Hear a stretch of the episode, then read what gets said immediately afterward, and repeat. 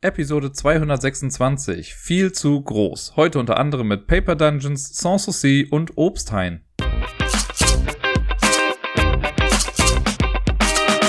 Hallöchen zusammen, hier ist der Dirk mit der neuesten Episode vom Ablagestapel und nachdem es letzte Woche ja ein bisschen länger ging, weil ich ja die ganzen sechs Wochen der Ferien quasi aufarbeiten musste, haben wir dieses Mal sehr wahrscheinlich eine Episode, die gar nicht so lange werden wird und ich weiß, wenn wir eins in der letzten Staffel gelernt haben, dann, dass die Folgen trotzdem jedes Mal über eine Stunde gedauert haben, wenn ich das angekündigt habe. Gucken wir einfach mal, was dieses Mal bei rumkommt. Es war auf jeden Fall nicht ganz so viel wie jetzt in der letzten Episode, aber ich glaube, das ist relativ verständlich.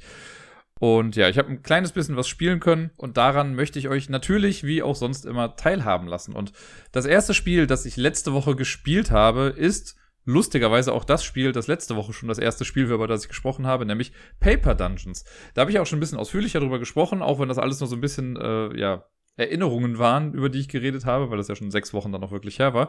Und ich habe ja letzte Woche dann gesagt, das wäre ein Spiel, was ich unglaublich gerne auch hier zu Hause hätte. Und schwupps, Sarai hat zugehört und ein paar Tage später hatte ich es dann in der Post. Sehr, sehr lieb. Vielen lieben Dank dafür. Und ich habe es jetzt auch, äh, ich glaube am Freitag oder Samstag habe ich es dann abgeholt. Ich glaube am Samstag sogar dann und hab's seitdem fünfmal gespielt im Solo-Modus zumindest. Äh, und das fand ich ganz cool. Also Deni hatte mir schon mal erzählt von dem Solo-Modus, dass der, also ich, ich finde es ein bisschen schade, das kann ich schon mal vorwegnehmen, denn es gibt keine Tabelle, an der man sich irgendwie messen kann, wo dann nachher steht, okay, du hast so und so viele Punkte, du bist der King des Dungeons oder wie auch immer. Es gibt keine wirkliche Sieg- oder Niederlagenbedingung. Man spielt einfach, sammelt Punkte und yay, dann kann man das Ganze vielleicht später nochmal versuchen und gucken, ob man ein besseres Ergebnis erzielt oder wie auch immer. Ich habe es jetzt fünfmal gespielt. Ich habe mir jedes Mal ein anderes Dungeon ausgesucht. Da gibt es ja diese Karten am Anfang, die dann quasi auch nochmal diese extra Wände zeigen, die man einzeichnen muss und die auch bestimmen, gegen welche Monster man dann kämpft. Und es lief am Anfang echt gut. Ich hatte, glaube ich, in meiner ersten Partie hatte ich dann äh, irgendwie 98 Punkte, in der zweiten dann 110 Punkte, was ich super viel fand. Und seitdem geht es so ein bisschen bergab. Also ich habe das irgendwie mal 75, 73 und einmal, glaube ich, 89 oder sowas gemacht. Das ist schon sehr abhängig davon, also schon so ein bisschen wie das Layout im Dungeon ist ähm, gar nicht mal so sehr gegen welche Monster man jetzt kämpft, weil ich finde, das macht im Solo-Modus gar nicht so, also das ist da gar nicht so von, von Belang. Äh, Im Multiplayer eigentlich auch nicht so sehr. Und ja, und dann kommt es natürlich ein bisschen auf die Würfelergebnisse an. Und da, das Spiel ist ja ohnehin schon relativ solitär. Also auch wenn man mit anderen zusammen spielt, macht ja eigentlich so jeder sein eigenes Ding. Die einzigen Schnittpunkte, die es so gibt, sind die Edelsteine, die es im Dungeon gibt. Die sind alle durchbuchstabiert. Und wenn ich jetzt den A-Edelstein nehme, dann musst du den bei dir quasi auch durchstreichen, damit du den nicht mehr bekommen kannst. Und das äh, fällt im Solo-Modus weg. Das, man kann entweder einfach spielen, dass alle Edelsteine die ganze Zeit zur Verfügung stehen. Es gibt allerdings auch so einen Modus, dass sie nach und nach verschwinden. Das ist dann auf den Bosskarten stehen dann Edelsteine drauf, die man dann quasi durchstreichen soll. Und äh, wo man sich sonst noch ein bisschen in die Quere kommt, das sind die Aufträge oder die Missionen, wie auch immer das jetzt da gerade heißt. Da werden ja zu Beginn einer Partie immer drei aufgedeckt. Und das sind dann so kleine Achievements, die man bekommen kann, wie betritt 15 Räume, betritt zwei Eckräume, besiege 10 Monster oder irgendwie sowas. Und im Multiplayer-Spiel ist es halt so, wer das zuerst erreicht, bekommt die Karte und die damit verbundenen Punkte. Im Singleplayer ist es dann so, dass man die Aufträge draußen liegen hat. Man kann die quasi erfüllen, wann immer man möchte. Aber je länger man dafür braucht, desto weniger Punkte bekommt man. Das finde ich ganz cool gelöst. Da ist an der rechten Seite so eine Leiste. Und äh, man spielt ja insgesamt acht Runden in dem Spiel. Also einmal drei, dann nochmal drei dann nochmal zwei. Und je nachdem, in welcher Runde ich ein Ziel erfülle, desto viel weniger Punkte bekomme ich dann. Also wenn ich das in der ersten Runde schaffen sollte, was bei den meisten Sachen irgendwie nicht möglich ist, würde ich mal behaupten, äh, dann kriegt man dafür halt dann vier Punkte oder so. Und wenn man das aber in Runde fünf oder sechs macht, sind es dann nur noch drei Punkte. Und wenn ich es in der siebten oder achten Runde mache, dann kriegt man nur noch einen Punkt dafür. Das finde ich ganz cool gemacht. Da kann man selbst so ein bisschen priorisieren, ähm, wie man priorisieren heißt das Wort, ne? Priorisieren, ja. Äh, das, das kann man dann auf jeden Fall damit machen, wann man was wie irgendwie erfüllen möchte. Ich hatte in ein, zwei Partien, da lief es wirklich gut, da gingen die Sachen so Hand in Hand. In manchen Sachen waren die nervig, dann habe ich es auch irgendwie links liegen lassen. Aber ja, alles in allem äh, finde ich das cool gelöst für den äh, Singleplayer-Modus. Und wie gesagt, sonst habe ich ja letztes Mal schon viel erzählt. Ne? Man würfelt und muss dann jedes Mal gucken, für was benutze ich jetzt die drei Würfel, die ich dann aussuche. Ähm, da kann man also so Standardsachen sind, man kann für einen Würfel zwei Tränke herstellen oder ein magisches Artefakt äh, herstellen oder anfangen herzustellen, aber auch immer im Prinzip zwei Aktionen für, um eins fertig zu bekommen. Man kann mit einem beliebigen Würfel zwei Schritte im Dungeon gehen, aber es gibt auch das Würfelsymbol für drei Schritte im Dungeon. Und dann gibt es halt noch die Unterscheidung zwischen den schwarzen und den weißen Würfeln. Das hängt damit zusammen, am Anfang wählt man ja eine Teamkarte oder eine Partykarte aus. Die gibt an, welche zwei Helden sind, ähm, also haben den schwarzen Trainingsmodus und welche haben den weißen Trainingsmodus. Ich glaube, das so heißt das in den Regeln. Und für die Schwarzen braucht man dann eben die schwarzen Würfel und für die Weißen dann die weißen Würfel, wenn man diese Leute dann aufleveln möchte. Und ja, also ich habe so ein paar Sachen gemerkt, die mir echt, also die mir besser liegen, wo ich immer drauf gehe. Ich versuche halt immer irgendwie zu gucken, welche, ähm, welche Helden und Heldinnen geben mir mehr Boni bei den Bosskämpfen, weil da muss man auch noch ein bisschen drauf achten. Äh, es gibt immer, bei, jedem, bei der Bosskarte ist es so, dass dann gesagt wird, welcher Held oder welche Heldin ist dafür besonders gut geeignet und das Level äh, der entsprechenden Klasse zählt dann doppelt in dem Kampf. Das heißt, wenn ich jetzt äh, einen Kleriker irgendwie pushe aber der bringt mir gar nichts im Kampf gegen die Vampirin oder so, wobei ich glaube gerade der Kleriker ist gut gegen die Vampirin, wie auch immer, ähm, dann ist das quasi ein bisschen vertan. Es gibt das immer noch für die Party insgesamt Stärke, aber es wäre natürlich schon besser, wenn man dann die entsprechende Klasse dann so pusht, damit die Punktzahl dafür dann eben doppelt wirkt. Äh, ich glaube, es spricht also ein bisschen für das Spiel, dass ich es, wie gesagt, jetzt innerhalb von zwei Tagen fünfmal irgendwie gespielt habe am Tisch. Es ist super flott gespielt, solo vor allen Dingen. Ähm, ich glaube, 10, 15 Minuten ist da recht realistisch dann dafür. Wenn man, also ich finde beim ersten Mal, wenn man auf dieses Blatt drauf guckt, das weiß ich noch, äh, als ich jetzt gegen Deni gespielt habe und der mir das erklärt hat, war ich halt echt so ein bisschen erschlagen, weil da so viele Symbole drauf sind und so viel Information irgendwie zu visualisieren ist. Jetzt mittlerweile gucke ich auf das Blatt und denke mir, yo, ist alles total klar. Ich habe eine Sache für mich ein bisschen, äh, also halte ich jetzt anders nach. Ich habe das ja auch letzte Woche gesagt, dass ich das schwierig finde, jedes Mal die Gesamtstärke der Party nachzuhalten, ne? Weil wenn ich jetzt irgendwie Helden auflevele und dann ähm, steigt ja quasi das Level der entsprechenden Person dann irgendwie an und man soll eigentlich auch immer dann sofort noch das Gesamtparty-Level halt steigern. Das Gesamtparty-Level ist aber eigentlich nur dann wichtig, also es sei denn, man holt keine Heiltränke und fällt dauernd in irgendwelche Fallen rein oder so. Aber eigentlich wird es nur dann wichtig, wenn man an einem Bosskampf ist. Also immer nach drei Runden, beziehungsweise nach den ersten drei Runden, nach den zweiten drei Runden und dann ganz zum Schluss nach nochmal zwei Runden. Und ich habe es jetzt so gemacht, wenn ich bei einem Bosskampf bin, dann zähle ich einfach eben mal nach. Und nicht immer die ganze Zeit, um nachzugucken, ach nee, das stimmt ja gar nicht so, so. Sondern ich gucke einfach bei einem Bosskampf, so, wie sieht mein Level jetzt gerade aus? Und das reicht mir dann auch. Dadurch habe ich für mich so ein bisschen Bookkeeping ähm, reduziert und das macht auch direkt um einiges viel mehr Spaß. Also für den Solo-Modus kriegt äh, Paper Dungeons auf jeden Fall Daumen nach oben. Im Multiplayer hat es ja auch Spaß gemacht, auch wenn man sich da halt gar nicht so viel in die Quere irgendwie kommt. Aber ich könnte mir vorstellen, dass das trotzdem sehr lustig ist, dann immer mal wieder zu gucken, welcher Pfad jetzt hier irgendwie der siegreichste war, der mit den meisten Punkten verbunden war. Am Wochenende war auch Sarai wieder kurz zu Besuch und wir haben äh, es leider nur geschafft, ein Spiel zu spielen, aber immerhin haben wir ein Spiel gespielt und zwar äh, habe ich Sans Souci auf den Tisch gebracht. Das ist ein Spiel, das ich schon seit einigen Jahren habe und ich mag das total gerne, aber irgendwie wird es halt nicht so oft gespielt und ich hatte auch das Gefühl, damals, als das rausgekommen ist, bei, ich glaube, Ravensburger war es, ist das ja so ein bisschen untergegangen. Dabei ist da, also ich finde, das kann locker mit Spielen von heute auch noch irgendwie mithalten. Ich finde das grundsolide. Ich finde es schön vor allen Dingen. Es hat super simple Regeln. Äh, und ist ein nettes kleines Puzzle-Legespiel, könnte man sagen.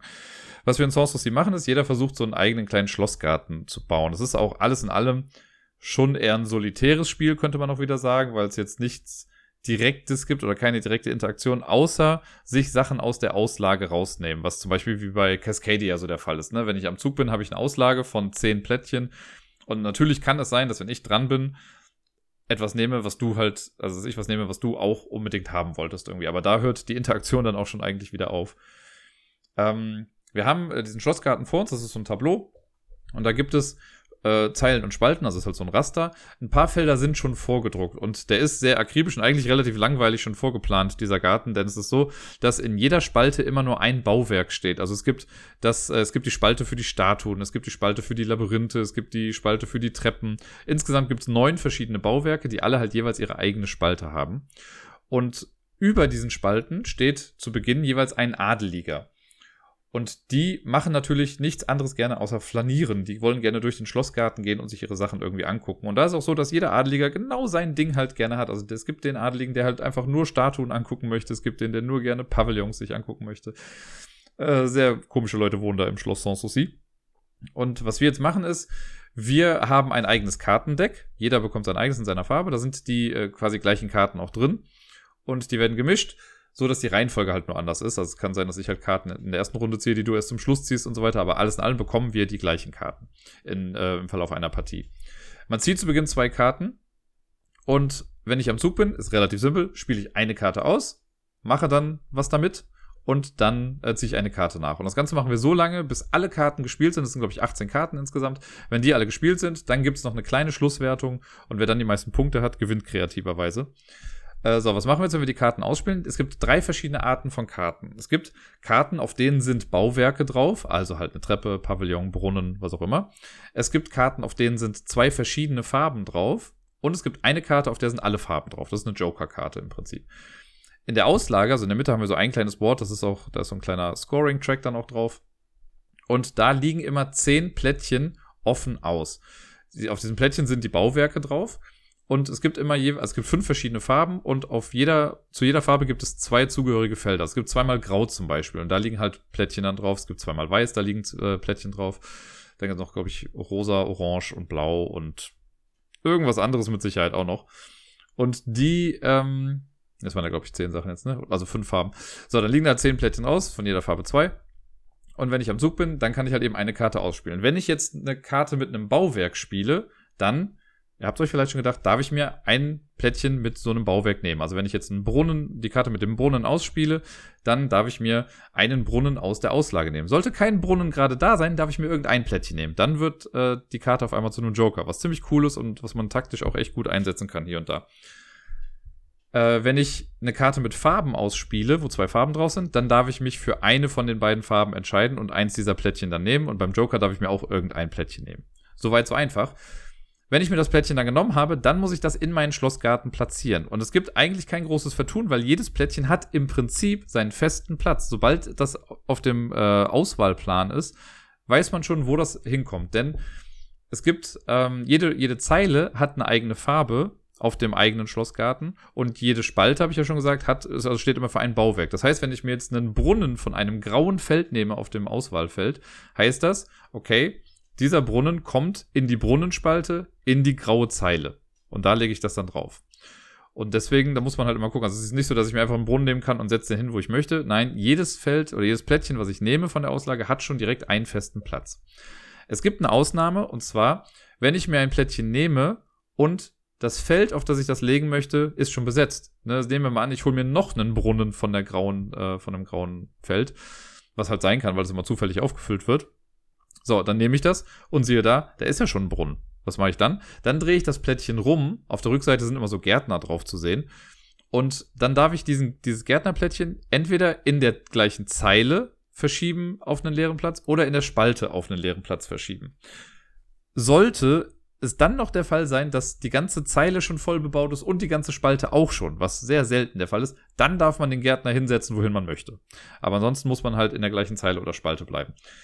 Gärtner sind dafür da, um leere Felder aufzufüllen und um Wege zu verbinden. Denn sobald wir ein Plättchen platziert haben, geht es dann danach in die zweite Phase, die so ein bisschen optional ist, aber man sollte sie machen auf jeden Fall, weil dann kommen die Adeligen ins Spiel. Also erst legen wir ein Plättchen, das ist äh, mandatory, also verpflichtend, obligatorisch und äh, danach sind die Adligen dran. Und die Adligen, die starten halt ganz oben quasi in Zeile 0 und gehen dann langsam runter. Und ich kann dann einen Adligen nehmen und darf den senkrecht runter bewegen.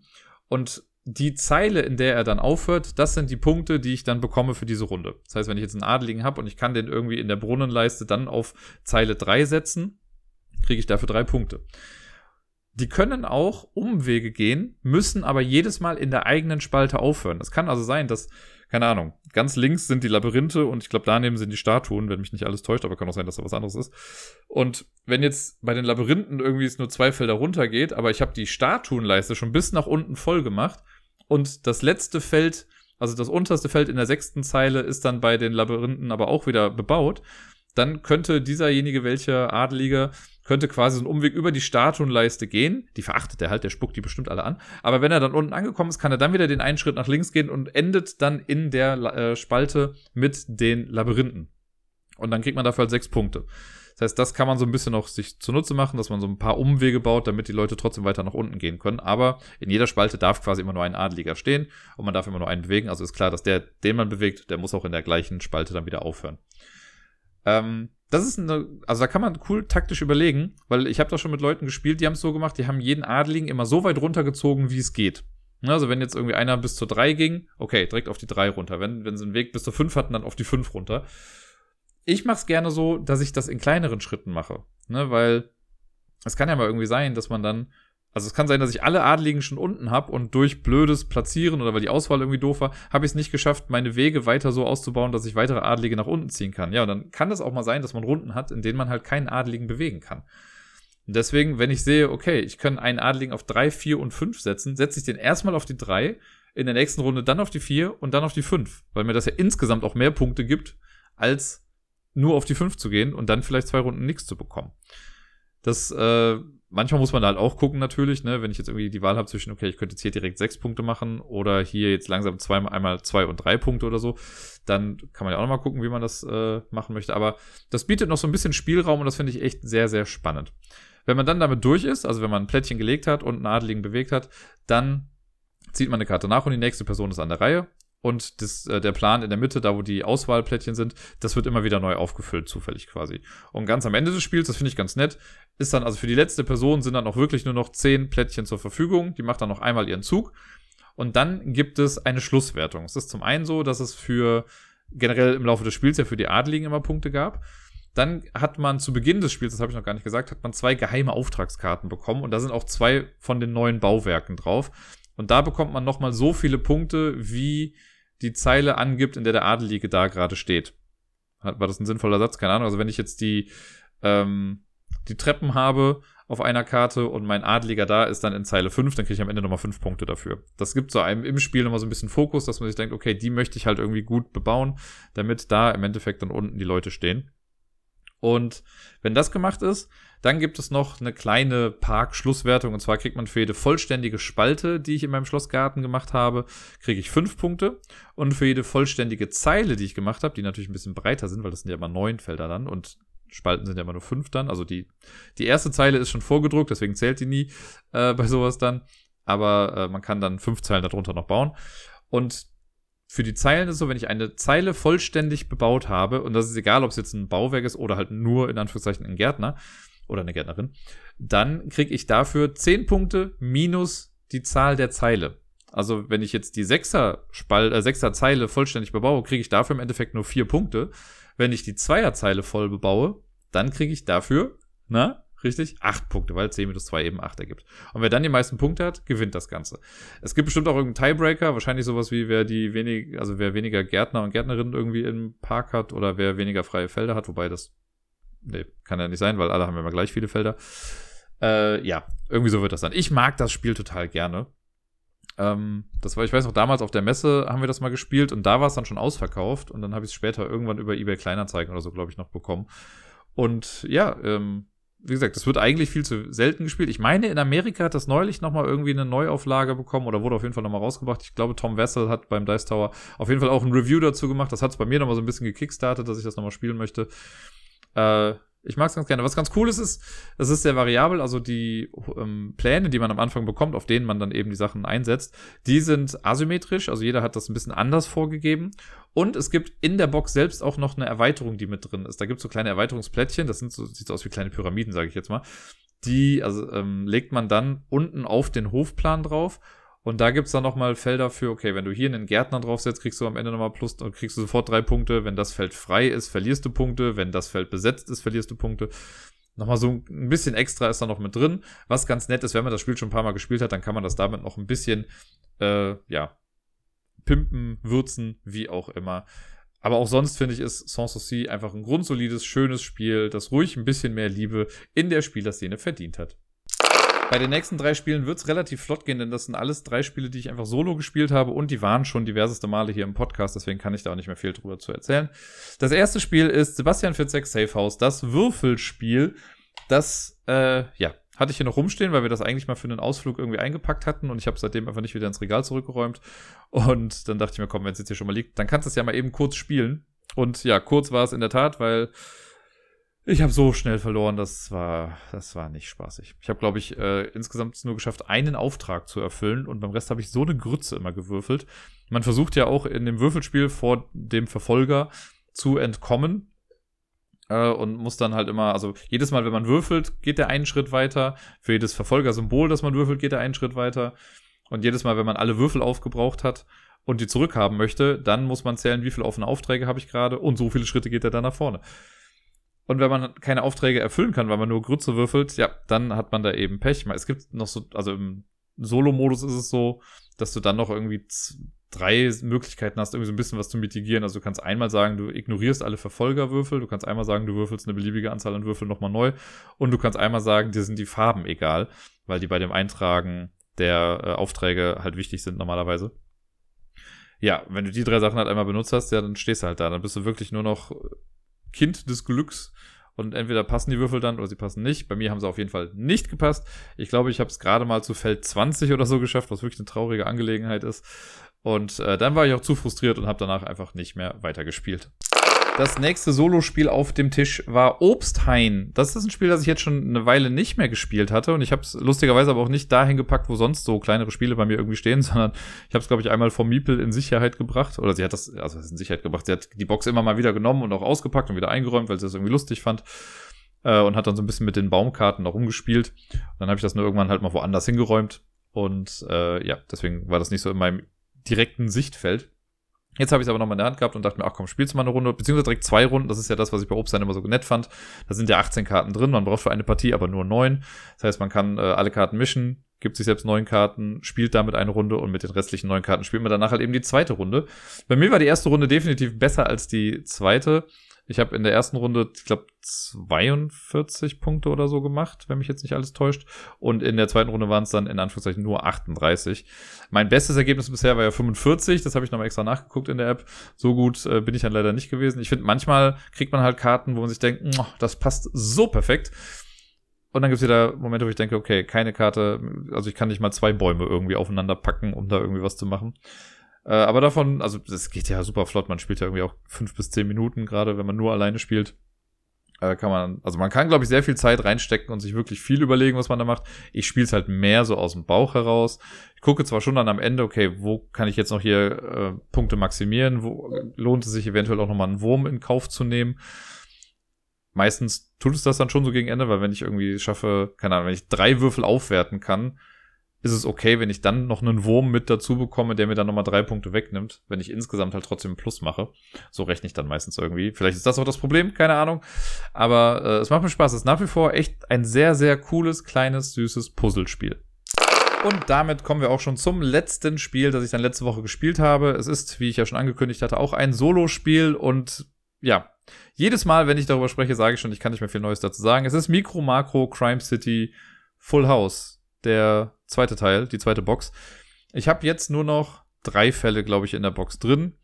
Diesmal war ich ein bisschen verwirrt, weil ich habe anscheinend beim letzten Mal nicht äh, richtig sortiert oder so. Und ich habe einen Fall angefangen, habe den erst durchgelesen und Sachen gesucht und dachte so, hä? Der Typ war doch schon Mörder in einem anderen Fall. Warum spielt er denn jetzt nochmal eine Rolle? Bis ich dann gemerkt habe, ich habe den gleichen Fall einfach nochmal gespielt.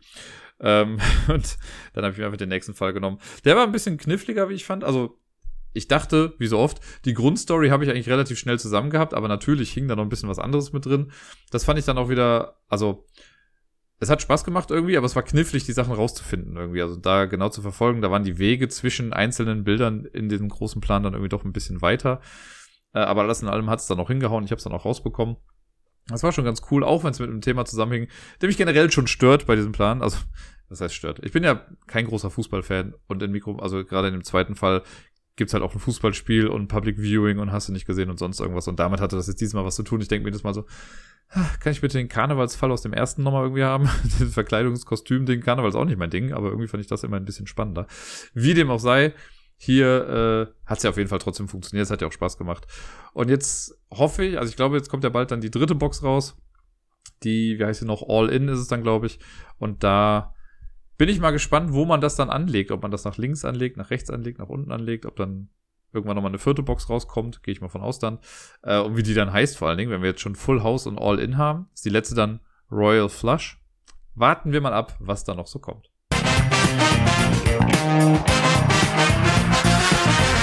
Die Top 10 Liste dieser Woche basiert auf wahren Begebenheiten, könnte man sagen. Letzte Woche wurde mir was gesagt oder äh, ist mir was passiert, wie auch immer man das betiteln möchte. Kommen wir später im und sonst so nochmal zu.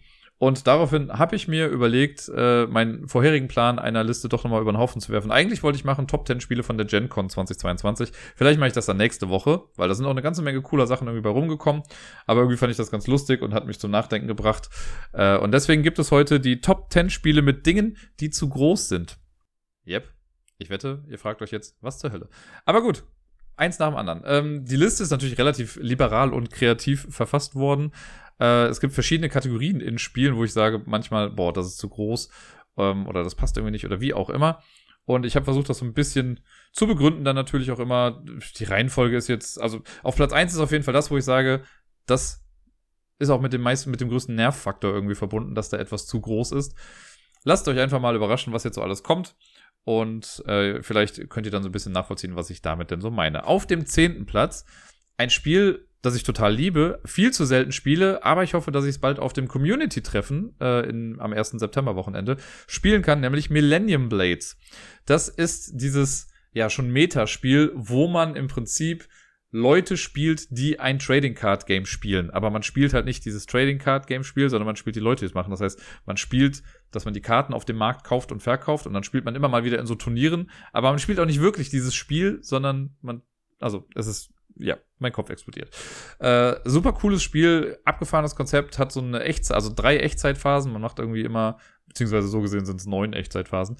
Ähm, man macht, glaube ich, immer acht Minuten, acht Minuten, sechs Minuten oder so kann auch sein, oder 776, äh, wo man dann in Echtzeit Karten tauscht, kauft, verkauft, guckt, dass man sein Deck irgendwie optimiert. Und dann geht's immer in so eine Turnierphase, wo man so nach und nach dann Karten ausspielt. Da guckt man, wer das Turnier gewinnt, dann kann man Promokarten wieder gewinnen. Dann macht man nochmal eine Echtzeitphase, macht wieder ein Turnier und nochmal eine Echtzeitphase und wieder ein Turnier. Alles sehr, sehr cool. Was an diesem Spiel einfach zu groß ist, also mal abgesehen davon, dass äh, ich durch den letzten Kickstarter die Collusion Box äh, da war ich ein bisschen enttäuscht übrigens, weil da hieß es nämlich, ja, man bekommt eine große Box, in die alles reinpasst. Weil es war schon so, mit der Erweiterung wurde das alles ein bisschen eng, man konnte das nicht so gut sortieren irgendwie. Ich habe da mein eigenes System zwar gefunden, aber ähm, es war schon irgendwie cool, dass sie dann gesagt haben, ja, jetzt kriegt ihr eine Box, wo alles richtig gut reinpasst. Diese eine Box, in die alles richtig gut reinpasst, hat sich dann rausgestellt als zwei Boxen, in die alles so ein bisschen reinpasst. Das fand ich ein bisschen enttäuschend, weil es sind so zwei Boxen, die dann so einen Sleeve quasi um sich drum haben. Sieht zwar irgendwie cool aus, ist groß und alles mögliche, aber ja, ich habe mir irgendwie was anderes unter vorgestellt. Aber was in diesem Spiel eigentlich zu groß ist, ist, das Store Deck. Man muss nämlich immer zu Beginn einer Partie äh, sich aus verschiedenen kleinen Sets einen riesigen Kartenstapel zusammenwürfeln quasi oder zusammenmischen, wo dann irgendwie gefühlt 150 Karten drin sind. Und das muss man dann alles halt, mehr als 150 mit Sicherheit. Das muss man irgendwie alles dann mischen, damit das auch einigermaßen gleich verteilt ist. Und dann hat man halt in der Mitte vom Feld diesen riesigen Stapel irgendwie stehen, wo so nach und nach irgendwie Karten dann rauskommen. Und äh, es ist einmal schon mal im Spiel passiert, dass dieser Stapel dann umgestürzt ist und das war dann auch irgendwie ein bisschen blöd. Und ähm, man braucht vor allen Dingen im Leben nicht alle Karten dann davon. Also ich habe es noch nicht einmal erlebt. Gut, ich habe es jetzt auch noch nicht en masse gespielt, ne? Irgendwie drei, vier, fünf Mal, wenn es hochkommt. Aber ich habe es noch nicht einmal erlebt, dass dieser Stapel auch nur ansatzweise leer gefegt wurde. Und hinzu kommt noch, äh, ich habe es auch ein paar Mal Solo gespielt und Solo braucht man halt, wenn es hochkommt, vielleicht 30, 40 Karten davon. Deswegen habe ich mir äh, dann so ein kleines Solo-Set mal zusammengestellt und dachte dann, okay, aus den Dingern nehme ich jetzt Karten, habe da geguckt, dass also aus diesen Sets zufällig Karten reingemischt, dass von allen Karten oder von allen Sets auch schon Karten irgendwie kommen. Und dann habe ich mit denen aber einfach halt gespielt und brauchte nicht diesen enorm großen Turm, der da irgendwie steht. Das fand ich dann so ein bisschen absurd, gerade für den Solo-Modus. Äh, das finde ich da. Also irgendwie hat es einen Charme, dass es zu groß ist. Aber was noch viel mehr ein Pain ist, wie bei vieler, vielen solcher Spiele, ist einfach dann noch das Sortieren am Ende. Wenn man dann fertig ist und man möchte dann wieder alles zurücksortieren, dann muss halt diesen, also sowieso die Karten, wo sie überall liegen, das dann alles verteilen. Das dauert dann schon gerne mal ein kleines bisschen. Auf Platz Nummer 9 habe ich ein Spiel stellvertretend genommen, weil das ist ein, in Anführungszeichen, Problem in, äh, bei vielen Spielen, was halt so ein bisschen nervt, weil wie oft kommt es schon vor, dass man sich ein Spiel kauft und sich dann, also dann die Box aufmacht und sieht, ha, irgendwie ist da gar nicht so viel drin. Das heißt, die Box hätte viel, viel kleiner sein können. Ein beliebtes Beispiel damals, als es rausgekommen ist, war Splendor. Was ich jetzt hier als Beispiel noch genommen, äh, genommen habe, ist Inuit the Snowfolk, was ja, ich sag's auch immer wieder gerne, die ähm, schönere Version ist von Natives, was bei Cosmos rausgekommen ist. Das gleiche Spiel, nur hat Inuit das bessere Artwork und generell ein bisschen mehr Stimmung kommt da irgendwie durch. Man braucht wirklich nur einen Kartenstapel und die Playerboards. Mehr braucht man dafür nicht. Und die Playerboards habe ich in meiner Version, also ich habe die zwar auch noch hier, aber ich habe meinen mein Kartenstapel habe ich einfach in eine viel kleinere Box gepackt. Ich glaube, es ist so eine alte Exit-Box halt. Und Die Playerboards habe ich entweder daneben stehen. Ich habe mir aber auch selbst noch Karten gemacht, die man als Playerboard benutzen kann, dass man einfach neun Karten nebeneinander legt und dann ist das quasi das Playerboard-Ersatz. Funktioniert genauso gut. Und ja, mehr als das braucht man halt auch einfach nicht. Also, das kommt halt in so einer Katan-Box daher und da finde ich das schon so ein bisschen Platzverschwendung, irgendwie so ein riesiges Cover dafür benutzen. Das Cover ist wunderschön, keine Frage. Aber auch größtenteils weiß. Also man hätte es auch mit Sicherheit auf eine kleinere Box packen können es wäre genauso schönes Artwork gewesen. Und deswegen ist das jetzt hier so stellvertretend für zu große Spieleschachteln. Auf Platz Nummer 8 das wird schon sehr speziell, irgendwie sehr spezifisch. Ist so ein kleines bisschen auch gegen den Wahnsinn, dass alles irgendwie immer eine Miniatur haben muss oder mit Miniaturen vollgepackt werden muss. Wobei mein Beispiel ist äh, Abyss und zwar die Erweiterung, diese Kraken-Erweiterung. Die erste Erweiterung, ich weiß gar nicht, ob die Kraken-Erweiterung heißt, aber ähm, Abyss ist so schon echt cooles Spiel, was echt nett produziert ist, wie ich finde. Ähm, die haben es ja damals dann schon, also gab es ein bisschen Aufsehen, weil die haben das so gemacht, dass es Abyss in fünf verschiedenen Versionen gibt. Und zwar ist das Cover jedes Mal irgendwie ein bisschen anders. Äh, eins der verschiedenen Völker, Völker ist dann immer da drauf. Und es gab aber an sich keine Miniaturen. Es gibt diese Perlen, die waren so ein kleines bisschen, also viele fanden die irgendwie nervig. Ich finde die immer ganz charmant, mit denen man so bestimmte Sachen dann irgendwie auch bezahlt hat. In der Erweiterung kamen dann ein paar coole Sachen mit rein, keine Frage. Und es gab dann noch schwarze Perlen, die nicht so wirklich schwarz waren, aber ist ja auch egal. Es gab dann diese schwarzen Perlen, das sind so die, ich glaube, Korruptionsperlen, wie auch immer. Und da muss man immer nachhalten, wer hat gerade die meisten davon. Und dafür gibt es so einen Anzeiger. Das hätte einfach ein Plättchen sein können, auf dem irgendwie klar ersichtlich ist, okay, wer dieses Plättchen hat, ist gerade der korrupteste Spieler oder die korrupteste Spielerin. Was sie gemacht haben, ist, eine sehr krass elaborierte, detaillierte Kraken-Miniatur zu nehmen, die jetzt auch nicht übermäßig groß ist, aber wie ich finde, einfach zu groß für das, was es sein muss. Also es hätte ein kleiner Anzeiger gereicht, auf dem irgendwie zu sehen ist, ja, okay, wer das hat, hat das. Aber diesen, dieses Ding dann vor sich zu stellen, klar ist das dann auch ersichtlich, aber das hätte es voll nicht gebraucht. Da wäre ich wette, nochmal zwei, drei Euro hätte es günstiger sein können, wenn man dieses Ding nicht damit reingepackt hätte. Vor allen Dingen, wenn man dann aber auch noch versucht, das alles in die Hauptbox mit zu integrieren, dann stört dieses Viech halt auch einfach total. Das nervt mich halt. Also generell, auch wenn Erweiterungen so viel Kram mit reinbringt, dass sie dann irgendwie nicht in die Hauptbox mit reinpassen. Das finde ich nämlich eigentlich immer ganz charmant. Wobei ich es auch immer blöd finde, wenn Boxen schon so produziert sind, dass da noch Platz für Erweiterung ist. Weil dann denke ich mir so, wenn ihr das doch sowieso schon alles im Vorfeld wusstet, warum habt ihr es nicht direkt mit reingepackt? Aber naja, das äh, so viel auf meinem Platz Nummer 8. Auf Platz Nummer 7, so gesehen ist es gar nicht zu groß. Aber es gibt auch Spiele, die sind einfach so vollgepackt mit Sachen, dass man danach erstmal puzzeln muss, um alles wieder irgendwie reinzubekommen. Und ich habe da jetzt Rush MD genommen, oder ich glaube im Deutschen dann eher bekannt unter Clinic Rush, was so quasi der Nachfolger zu Kitchen Rush sein sollte. Ähm, das hat ein super geiles Material und ich liebe das Spiel total. Ja, da hat, man hat ja super viel Holzmaterial, irgendwie so kleine Pellets, die dann in Spritzen irgendwie reinkommen. Man hat so Spritzen, die man dann aufziehen kann. Äh, es gibt Pinzetten und Holzorgane und es gibt auch so Pappbetten, die man noch zusammenbauen muss vorher. Wenn man dann noch die Krankenwagen-Erweiterung hat, dann hast du auch noch so einen Krankenwagen irgendwie da. Und das alles, wenn man fertig ist, wieder in die Box reinzubekommen, das ist manchmal gar nicht so einfach, weil da muss man die Betten auf eine gewisse Art und Weise irgendwie erstmal äh, stapeln, damit das passt. Dann im besten Fall aber Karten schon mal auch in die Betten mit reinlegen, damit die dann nicht zu viel toten Platz irgendwie verursachen. Ja, das dauert dann immer schon so ein kleines bisschen. Ich habe mehrere Spiele, die so in diese Kategorie fallen. Äh, bei mir wäre es jetzt auch noch Firefly zum Beispiel, wobei ich da auch wirklich alle Erweiterungen mit drin habe, was eine Kunst war in dieser kleinen amerikanischen Box, die ich davon habe. Ich glaube, in der deutschen Box geht das sogar. Die hatte ein etwas anderes Format, aber in diesem kleinen quadratischen Format äh, war das dann gar nicht so einfach. Aber ist alles drin. Box steht ein kleines bisschen ab oben, aber alles in allem passt das. Äh, auch hier spielt, ich glaube, hier Paladins of the West Kingdom. Auch das ist ja auch relativ vollgepackt mit Sachen. Und das gibt's immer mal wieder, dass man dann, also ein bisschen so der Gegenentwurf, ich kann mich nicht entscheiden anscheinend, der Gegenentwurf zu Inuit und Splendor, da wo halt zu viel Luft drin ist, gibt's auch wieder Spiele, wo gar keine Luft mehr ist und man muss halt wirklich genau puzzeln und Tetris spielen, um die Sachen überhaupt da reinzubekommen. So ein Mittelmaß wäre halt super. Ne, dass ich jetzt nicht, also wo jetzt nicht alles genau seinen eigenen Platz hat. Es gibt auch immer mal Spiele, also ich hatte zum Beispiel auch Wingspan hier erstmal draufstehen weil das ja auch nur irgendwie gefühlt in die Box passt, wenn man das so zusammenbaut wieder in die, in die Schachtel, wie es auf der Box angegeben ist. Ich finde es dann ganz cool, wenn es eine Anleitung dazu gibt, die dann sagen, okay, macht erst das da rein, dann das da drauf, das quer da reinlegen und hier nochmal den Nippel durch die Lasche ziehen und dann passt das Ganze auch. Ist dann auch in Ordnung, aber ja, so ein Mittelmaß wäre auf jeden Fall irgendwie ganz cool. Auf der 6 habe ich ähm, Flick 'em Up Dead of Winter. Das ist sehr spezifisch. Ich habe das Spiel schon eine ganze Weile nicht mehr. Ich habe es dann irgendwann mal verkauft. Ich fand es aber eigentlich ganz geil. Ich habe Flick 'em Up nie gespielt, dieses Original Western-Flick-Spiel, äh, wo man so rumschießen musste irgendwie bei einem Wildwest-Shootout. Äh, die Dead of Winter-Variante habe ich mir dann irgendwann geholt und ich weiß auch, dass ich das mit, ich meine, Mattes, Bayer und Pier dann irgendwie mal einen Abend lang gespielt habe und wir hatten auch recht Spaß damit.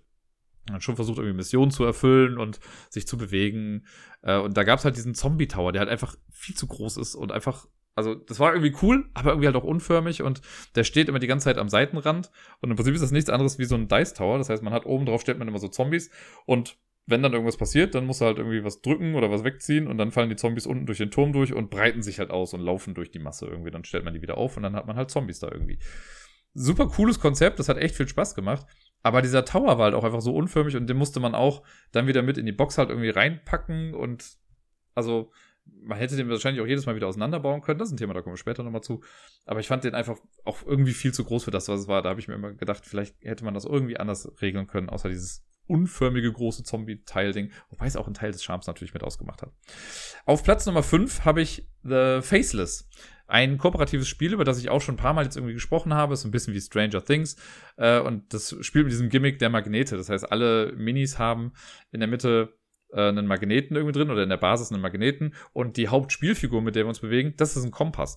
Und der bewegt sich halt immer straight in Richtung rote Nadel. Und deswegen versuchen wir mit den Figuren am Rand und mit einer in der Mitte, Billy Goat, das ist so ein bisschen wie äh, der Demogorgon, der äh, beeinflusst das halt und die versuchen wir dann so zu drehen, dass die rote Nadel immer dahin zeigt, wo wir das dann hin möchten quasi und dann bewegt sich das dahin. Super cooles Konzept. Was mich halt stört an dem Ding ist, dass es gibt so einen, so einen Spielplan quasi in der Mitte mit so runden Feldern und der Kompass alleine, der hat genau die richtige Größe. Den kann man auf so ein Feld draufstellen und gut ist. Aber die haben im Spiel halt eigentlich so eine kleine Basis auch noch für den Kompass mit bereitgestellt, damit er ein bisschen erhöht steht. Ich glaube einfach, damit er auf einem besseren Level ist für die Magnete. Und dieser Billy Goat, der halt auch sich durch das Feld bewegt, der hat auch so eine Basis. Und diese beiden Basisstücke sind einfach zu groß für die Spielfelder. Und das ist halt ein bisschen blöd, wenn die sich entweder nebeneinander stehen oder so, weil dann drängen sie sich ein bisschen ab. Manchmal, es gibt noch so kleine Hindernisse, die im Weg dann auch stehen. Dann muss man den so halb da draufstehen, dann steht der halt schief irgendwie da oder dann steht der Magnet irgendwie ein bisschen schief da. Das finde ich halt total nervig, dass die die Felder nicht ein bisschen größer gemacht haben. Und ich glaube sogar, dass das fast möglich gewesen wäre, weil dieses, also man hat ein großes rechteckiges Spielfeld und da drauf kommt dann dieses kreisrunde Ding, was auch nicht wirklich kreisrund ist, weil es sieht aus wie ein Zahnrad im Prinzip. Äh, und man hätte es bestimmt noch ein kleines bisschen größer machen können, weil das jetzt nicht den Rand komplett ausfüllt irgendwie von diesem großen Ding. Das stört mich dann immer wieder, wenn man das spielt, weil das Spiel an sich ist ganz cool, sehr nischig irgendwie, mit sehr vielen Modulen auch. Also man kann immer noch wieder was Neues dann noch mit dazu spielen. Und ja, sowas finde ich halt doof. Und das gibt es immer mal wieder in Spielen, dass dann irgendwie Miniaturen nicht so ganz auf das draufpassen, auf das sie eigentlich gehören. Und das finde ich sehr, sehr schade. Auf Platz Nummer 4 das ist fast so ein bisschen wie Platz 3, muss ich fast sagen, aber bei 3 nervt es mich noch ein bisschen mehr. Äh, auf Platz Nummer 4 habe ich Mysterium gepackt. Jetzt könnte man sich denken, hä, da gibt es doch gar nicht so viel, was irgendwie zu groß sein könnte. Der Sichtschirm, nee, der ist schon genau richtig, wie ich finde. Was mich da so ein bisschen stört, ist äh, der Rundenanzeiger. Es gibt ja diese Uhr, die man zu Beginn jeder Runde wieder neu aufbauen muss. Das ist so ein äh, ist nicht, das ist nicht kompliziert, das aufzubauen. Das ist irgendwie halt eine Platte, da steckt man dann diese Uhr irgendwie drauf und die hat noch so zwei Stabilisatoren irgendwie mit dabei und gut ist. Und dann steht halt dieser Wecker da. Das find, also ich finde den auch toll, das macht irgendwie was her, das sieht gut aus, ist thematisch super gut eingebettet, gar keine Frage.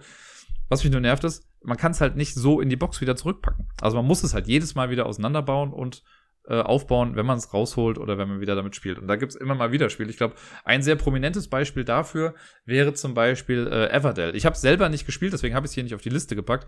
Aber bei Everdell ist es so, dass man ja diesen großen Baum da irgendwie hat, den man wohl sonst jedes Mal aufbauen müsste. Und der steht dann halt wie so ein Idiot-Baum da rum. Ähm, und vor allem braucht man aber eigentlich nur das zweite Level, da wo halt die Karten draufkommen. Und so, also zusammengebaut passt der Baum halt auch nicht wieder rein, also muss man ihn jedes Mal auf- und abbauen. Und sowas finde ich halt irgendwie ein bisschen blöd. Und äh, das ist mein Platz 4 bei Mysterium.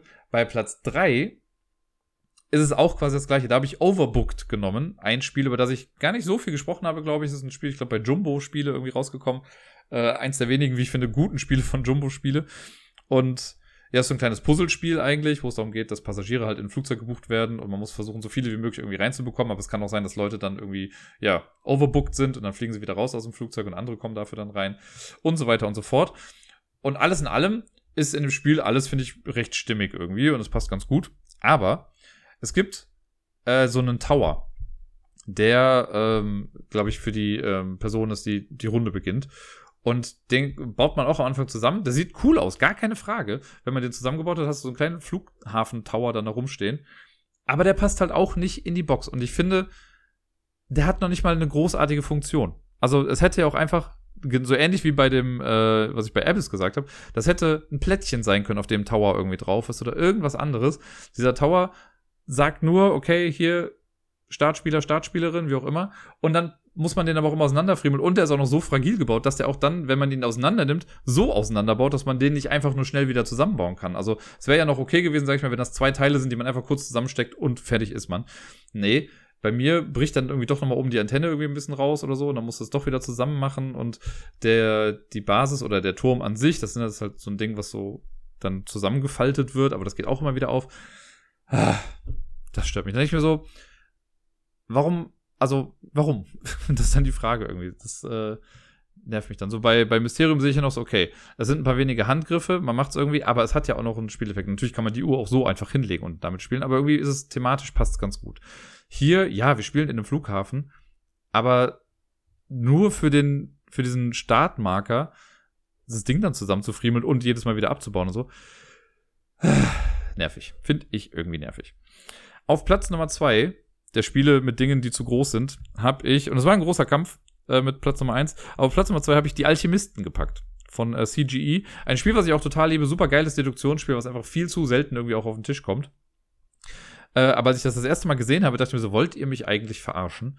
Weil man hat in der Mitte halt ein Spielfeld irgendwie, wo die Worker Placement Spots sind und sowas. Alles gar kein Problem, sieht alles cool aus. Ähm, Karten haben die richtige Größe, man hat so ein kleines Deduktionssheet, auch das ist alles total cool. Und dann hast du die Player Screens. Und das sind nicht nur Player Screens, das ist quasi ein Player Screen on top of a Player Screen. Weil man hat zum einen, baut man sich so ein Ding auf, wo, ähm, was so ein bisschen, ich glaube sogar schräg nach hinten steht, wenn mich gerade nicht alles täuscht, wo man so Plättchen dann irgendwie reinsetzt. Und das ist schon gut groß, könnte man sagen. Ähm, und da drauf kommt dann noch was. Darauf setzt man dann noch mal quasi seinen Hexenkessel, wo man dann, wenn man äh, Tränke zusammenbaut, dann nimmt man immer zwei Zutaten und scannt die mit dem Handy quasi ein. Und das macht man dann noch da drauf. Und das führt dann dazu, dass jeder und jede vor sich halt diese Apparatur hat mit Sichtschirm und Hexenkessel oben drauf. Und man ist halt so schon irgendwie ein bisschen abgeschnitten von den anderen. Ich meine, ja, okay, cool, ich sehe halt nicht, was für Notizen du dir machst und du nicht, was ich mir für Notizen mache. Aber irgendwie ist man so von den anderen abgeschnitten. Und vor allem, wenn man dann, je nachdem, wie groß jetzt der Tisch ist, auf dem man spielt, wenn man dann noch was machen möchte in der Mitte, dann musst du immer so drumrum gucken irgendwie und äh, stellst den Schimpf oder drehst ihn vielleicht mal ganz kurz, machst dann irgendwie was, dann kann es aber wieder sein, dass irgendwelche Plättchen rausfallen. Also, dieses, also ich frage mich, ich wüsste nicht wie, ich sag mal so, ich wüsste nicht wie, aber ich frage mich jedes Mal, hätte man das nicht irgendwie anders lösen können? Weil ich diesen echt, also, dass man einen Sichtschirm auf einen Sichtschirm packt, das habe ich auf jeden Fall noch nicht gesehen. Naja, das war Platz zwei die Alchemisten. Auf Platz Nummer eins habe ich jetzt ähm, Mask of Anubis gepackt ein Spiel, was ich ja sehr, sehr gerne mag, ähm, was ich auch immer mal wieder erwähne in dem, in dem Podcast, das ist das Spiel, wo wir quasi versuchen, einen Tempel oder eine Pyramide zu rekonstruieren oder die Wege da drin. Äh, und es ist immer so, dass wir das mit einer App spielen.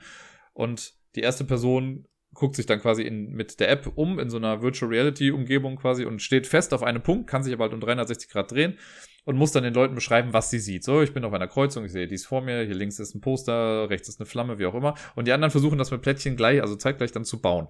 Und dann ist danach die nächste Person dran, die dann das Handy bekommt und erklärt dann aus einem neuen Standpunkt im gleichen Labyrinth aber, äh, wo sie gerade steht und was sie gerade macht. Und so puzzelt man sich das dann so nach und nach zusammen.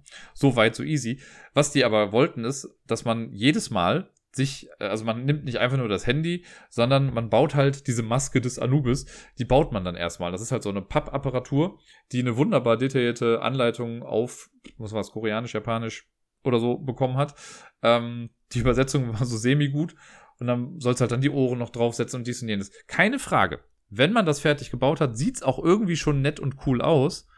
Aber ich bin nach zwei Partien dazu übergegangen, einfach zu sagen, yo, hier ist der Kasten, steck das Handy rein, ist gut. Ich muss den ganzen Schissel da gar nicht mehr dran packen irgendwie, weil das ist für eine Minute irgendwie lustig, aber dann ist es auch egal. Weil es, also, warum? Ne, man guckt eh nur irgendwie da durch. Und gerade wenn ich das Ding jetzt in der Hand habe und mich dann rumdrehe, sehe ich ja sowieso nicht, was jetzt auf der Maske eigentlich genau drauf ist. Und die anderen, die sind ja eh damit beschäftigt, nur zuzuhören eigentlich und halt das nachzubauen, was ich da mache. Also niemand guckt eigentlich wirklich die ganze Zeit auf diese Maske. Es ist schön, dass sie sich da Gedanken dazu gemacht haben, gar keine Frage, aber das ist auch so eine, weiß nicht, ob sie da nicht ein bisschen übers Ziel hinausgeschossen sind, wenn man also sich wirklich dann auch so denkt, okay, jedes Mal muss man diese Maske neu aufbauen. das, äh, nee, das fand ich relativ schnell, relativ sinnlos und deswegen ist das hier äh, auf meinen Platz 1 gekommen. Das ist halt zu groß, deswegen, weil die Maske fertig gebaut einfach gar nicht mehr in diese Box reinpasst. Ähm, eigentlich passt kaum irgendwas noch in diese Box rein, außer der Box, also dieser Maske und so einer kleinen Box mit Materialien. Ja, so. Das war äh, die Top 10 Liste mit Dingen, die zu groß sind. Ich hoffe, ihr konntet so ein bisschen folgen, ein bisschen verstehen, was ich mit den einzelnen Punkten meine. Und ja, jetzt äh, wollt ihr mit Sicherheit wissen, warum diese Liste.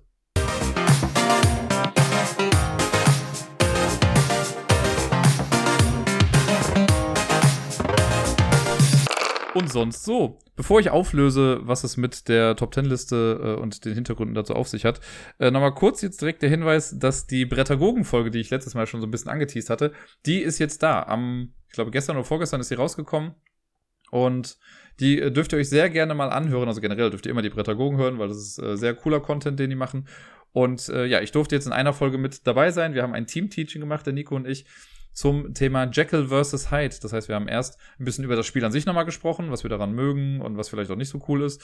Und dann haben wir ein bisschen über die Hintergründe gesprochen. Und das war für mich eine ganz coole Erfahrung. Ich wollte eh schon immer mal irgendwie mit Nico auch zusammen was aufnehmen. Und ich bin sehr froh, dass das hier äh, jetzt endlich mal geklappt hat. Und ich finde, es ist eine ganz gute Folge bei rumgekommen. Also ähm, hört sie euch gerne mal an. Lasst ihm ein paar Likes dafür da. Das äh, wäre sehr, sehr cool und hat mir auf jeden Fall echt viel Spaß bereitet. Ja, jetzt äh, genau zu letzter Woche und auch zu der Top Ten Liste. Ähm, letzte Woche hat es mich leider nochmal dahin gerafft. Ich war ein bisschen krank.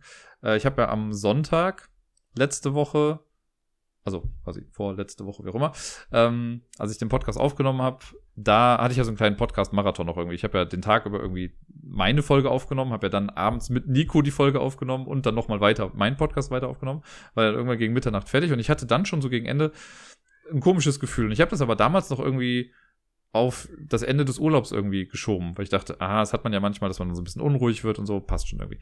Dann hatte ich aber total die fiebrige Nacht irgendwie hinter mir und selbst da habe ich noch gedacht, pff, okay, scheint wohl mit meinem Unterbewusstsein mehr zu machen, als mir lieb ist.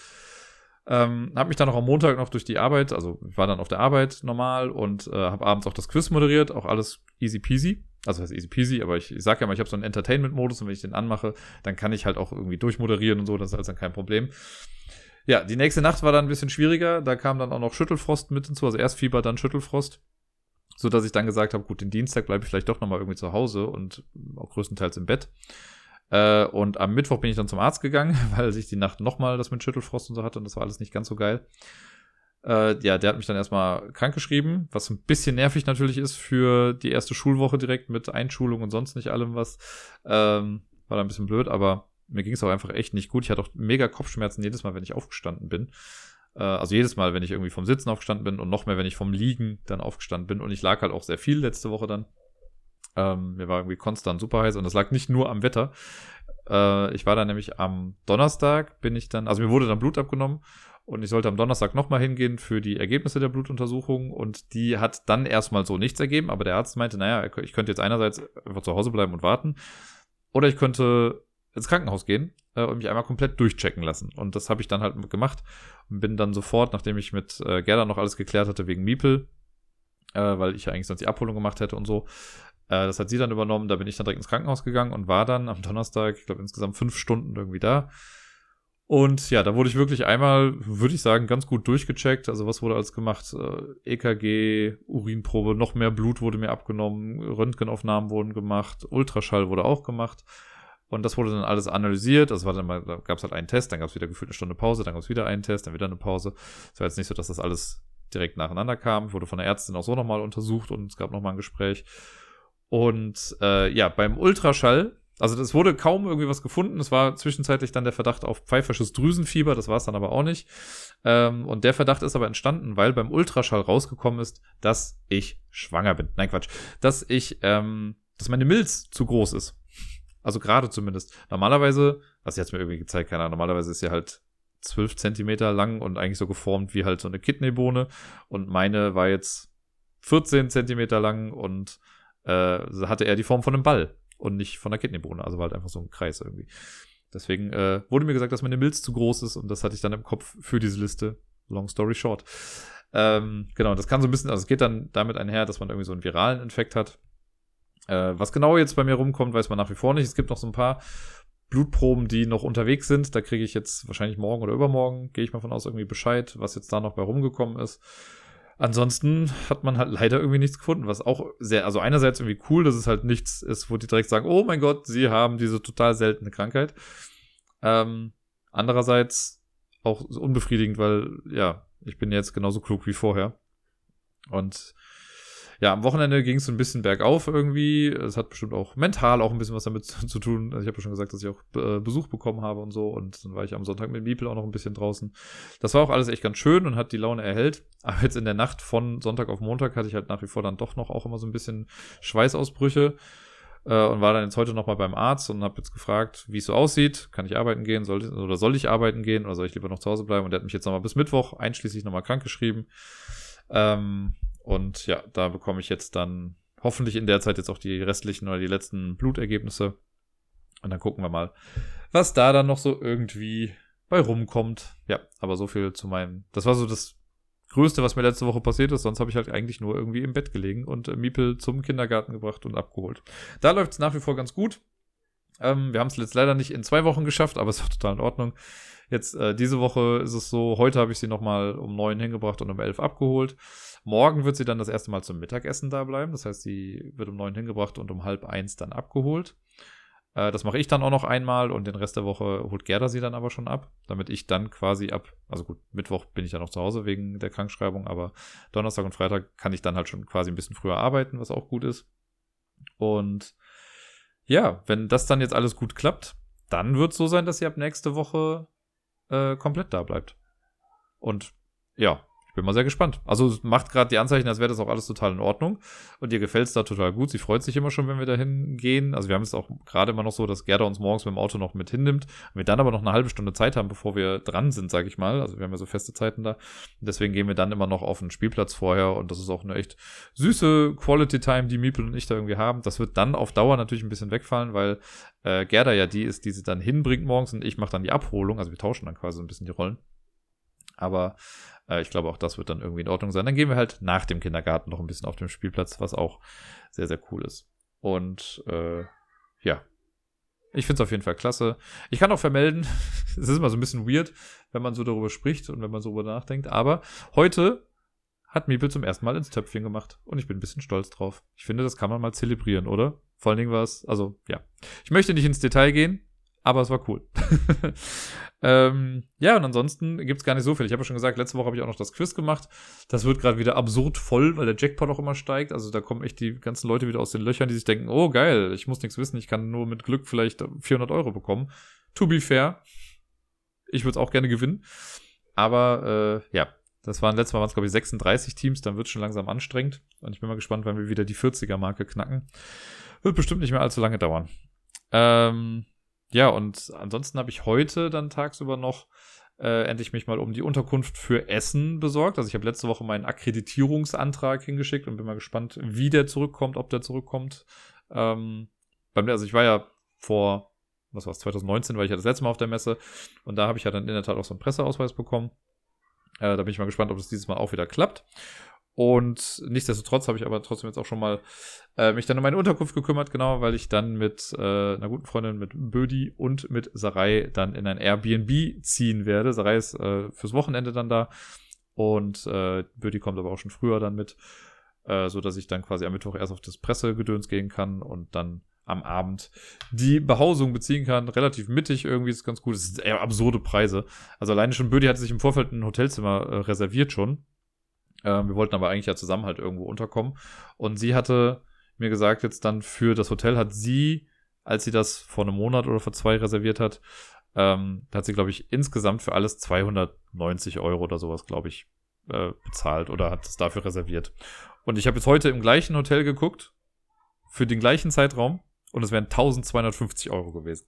Alter Falter, ey, was ist das denn bitte schön für ein krasser Preisanstieg? Aber gut, jetzt haben wir noch was Günstiges gefunden. Und äh, ich freue mich da schon sehr drauf, wenn es dann soweit ist. So langsam komme ich auch richtig in Lust äh, und Laune. Und ja, irgendwann demnächst wird die Phase kommen, in der ich mich dann mal mit der Liste der Spiele, die auf Boardgame Geek äh, immer veröffentlicht wird, äh, mal auseinandersetze und die einfach mal komplett abarbeite. Das sind, glaube ich, das letzte Mal, als ich geguckt habe, vor zwei, drei Tagen waren es schon über 500 Spiele, die da draufstehen. Jo, I'm ready. Ich habe richtig Bock. Das ist jetzt das erste Mal seit, also ja, 2019 das letzte Mal. Das heißt, drei Jahre war ich jetzt äh, nicht da. Also zwei Jahre habe ich ausfallen lassen, sagen wir mal so rum. Und äh, ich freue mich da schon sehr, sehr drauf, wieder dahin zu gehen. Es kann sogar sein, dass ich dann äh, einen Tag vielleicht auch arbeiten werde auf der Messe. Ähm, da werde ich aber noch mehr Informationen zu preisgeben. Und ich bin sehr, sehr, sehr wahrscheinlich bei dem Meet and Play am Samstag. Ich habe jetzt gerade leider nicht genau die Daten im Kopf, weil ich werde sie auf jeden Fall dann nochmal genauer kundtun, aber es gibt äh, auf jeden Fall wieder so ein Meet and Play in einem Raum, wo ganz viele andere Content Creator sich dann auch stellenweise Tische quasi genommen haben.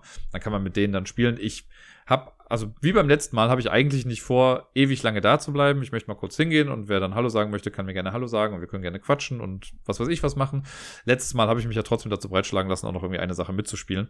Mal gucken, ob das jetzt auch so der Fall ist, weil, ja, ich muss natürlich gucken. Ich bin ja auch immer mit Freunden irgendwie da und ich möchte eigentlich nicht zu viel Zeit dann verlieren mit meinen Freunden. Das ist immer so ein bisschen die Krux einer Sache. Aber ich gucke einfach mal, wie das äh, dieses Jahr so wird.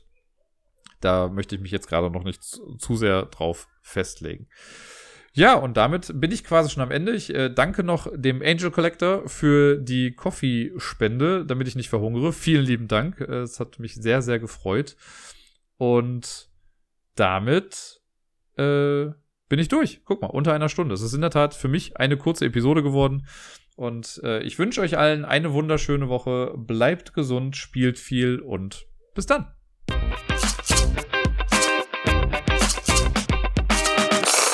Übrigens für mich total schade, aber ich habe ja hier auch immer mal wieder davon erzählt, dass ich die Serie The Wilds geguckt habe und echt toll fand. Das ist diese Serie, in der eine Gruppe von Mädels in der ersten Staffel auf einer Insel landet und dann irgendwie versucht klarzukommen, was natürlich so ein bisschen an Lost erinnert, aber es hat so ein eigenes Ding draus gemacht und das fand ich echt cool und die zweite Staffel hat mir auch total gut gefallen und sie endet mit einem riesigen Cliffhanger und jetzt wurde die Serie abgesetzt und es geht nicht weiter. So ein Scheiß.